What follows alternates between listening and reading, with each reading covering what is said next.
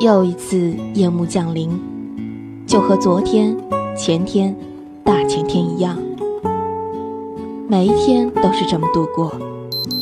早晨七点二十起床，最迟八点二十一定要出门，不然就会迟到。地铁二号线从松红路坐到中山公园，坐四站，五号出口出来，到公司大概还有步行十分钟的路程，然后。会在打完卡后匆匆去附近买个早点，于是，一天就这么开始了。当然，一天很快就又结束了。下班时再反方向坐回来，穿过一个巴黎春天百货和一条上海小马路，这条路我现在闭着眼睛都会走了。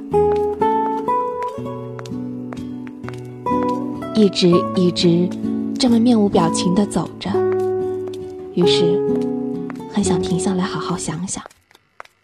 对，想一想，再想一想。